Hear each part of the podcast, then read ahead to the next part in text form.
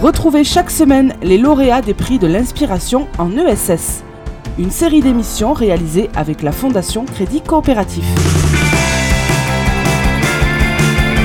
La Maison de la Nature de Boulot-Bois organise des excursions avec des gyropodes, une manière originale de découvrir la nature pour tous, y compris pour les personnes en situation de handicap, grâce à des gyropodes adaptés. Bonjour Benoît Streimet.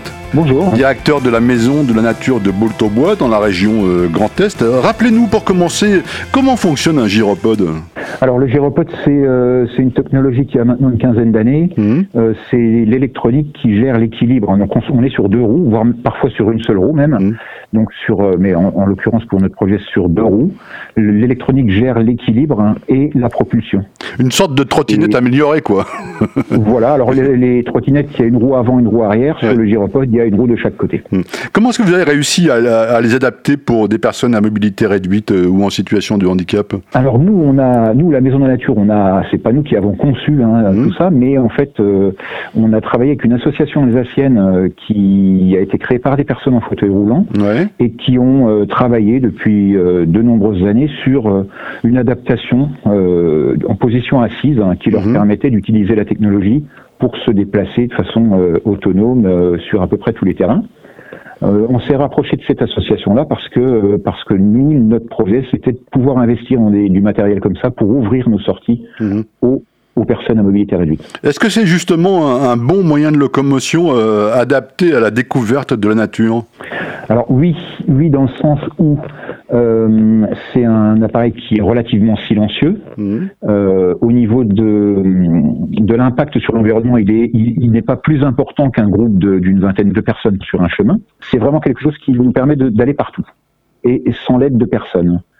Pour quelqu'un qui a l'habitude d'être en fauteuil roulant, quand il faut euh, passer un obstacle, c'est forcément assez physique ou alors il faut se faire aider.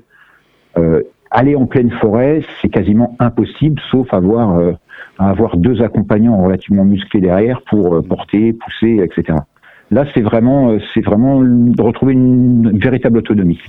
Est-ce que les activités en pleine nature sont en général euh, difficilement accessibles aux personnes en, situation de handicap? J'imagine que oui. hein. Oui, oui, parce que bah parce qu'il y a, il y a le- la nature du terrain. hein. Alors parfois il y a des, des sites qui sont aménagés partiellement. Il existe d'autres matériels hein, qui permettent de- de- d'accéder au, au milieu naturel, mais à chaque fois ça nécessite d'avoir des, des accompagnants et en accompagnant avec une bonne forme physique quand même. hein. Euh, voilà, c'est, ça reste compliqué. Alors profitons-en pour parler un petit peu de votre territoire. Est-ce que l'Argonne ardennaise possède un riche patrimoine naturel? Alors oui, oui, l'Argonne ardennaise, c'est euh, c'est un, patrimoine euh, naturel assez intéressant. C'est une variation de forêt. Il y a beaucoup, beaucoup de forêts. Il y a également des prairies, un peu de culture. Mhm. C'est légèrement vallonné. hein, c'est le massif de l'Argonne, le massif géologique de l'Argonne qui s'étend sur trois départements, donc les Ardennes, la Marne et la Meuse. C'est euh, vraiment un territoire intéressant, riche et, euh, et, avec un potentiel euh, assez important. On a compris quand même que ce que vous disiez sur l'intérêt, le fonctionnement de, de ces gyropodes et de ces balades dans la nature est vraiment extrêmement intéressant. Quel retour vous avez des utilisateurs? Alors euh, ça, il faut le voir. Il faut vraiment le voir parce que ça ne se, ça ne, ça ne se lit pas, ça se voit sur le visage des gens. Ah oui, c'est à ce point-là, Euh, oui, d'accord. Ah bah oui, absolument. Ouais, C'est- ouais. C'est-à-dire que pour avoir fait euh, quelques sorties, quelques Mm. démonstrations sur des salons hautes, là, Mm. aujourd'hui, je suis à une porte ouverte avec l'association des paralysés de France. Les personnes qui montent sur l'appareil et qui voient la- les possibilités, Ouais. c'est, bah, c'est, euh, c'est un grand sourire, quoi. Ouais, c'est Voilà. formidable ça. Ouais, ouais. C'est un grand sourire. Ouais, et ça- pour celles qui, ou celles qui ont pu l'essayer euh, en, en milieu naturel, ben après c'est voilà, c'est comment on fait pour. euh, est-ce que je peux le garder? Est-ce que quand est-ce qu'on recommence? Euh, Voilà. Oui, on imagine que ça- dans leur esprit, ça leur ouvre de, de nouvelles possibilités, quoi. Et- Oui, alors oui, il y, y a des personnes qui n'ont jamais pu euh, accéder ou alors Ouais. très difficilement. Il y a des Mhm. personnes qui ont pu y aller et puis Mhm. pour euh. X raisons ne peuvent plus. Mhm. Et là, c'est une redécouverte. euh, et non, c'est- vraiment euh, pour moi la meilleure. euh, c'est pas une récompense, mais la meilleure récompense, c'est le sourire des gens sur le sur, sur Ouais, je leur comprends, visage. bien sûr. Euh, Votre mission principale, c'est l'éducation au développement durable. Euh, Quelles actions vous menez et pour quel public en général? Alors nous travaillons dans donc, l'éducation, l'environnement et le développement durable. On travaille avec tout type de public et c'est aussi pour ça qu'on a développé des activités pour les personnes en situation de handicap. Mhm. Bon, principalement avec des avec des écoles hein, euh, et puis euh, également le public adulte, euh, un peu de formation.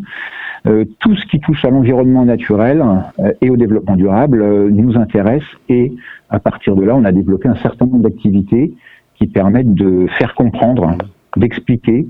alors on ne fait pas de prosélytisme pour ou contre ceci ou cela, hein. on, montre, hmm. on explique et après chacun se fera sa propre idée et, adoptera son adaptera son comportement en fonction de.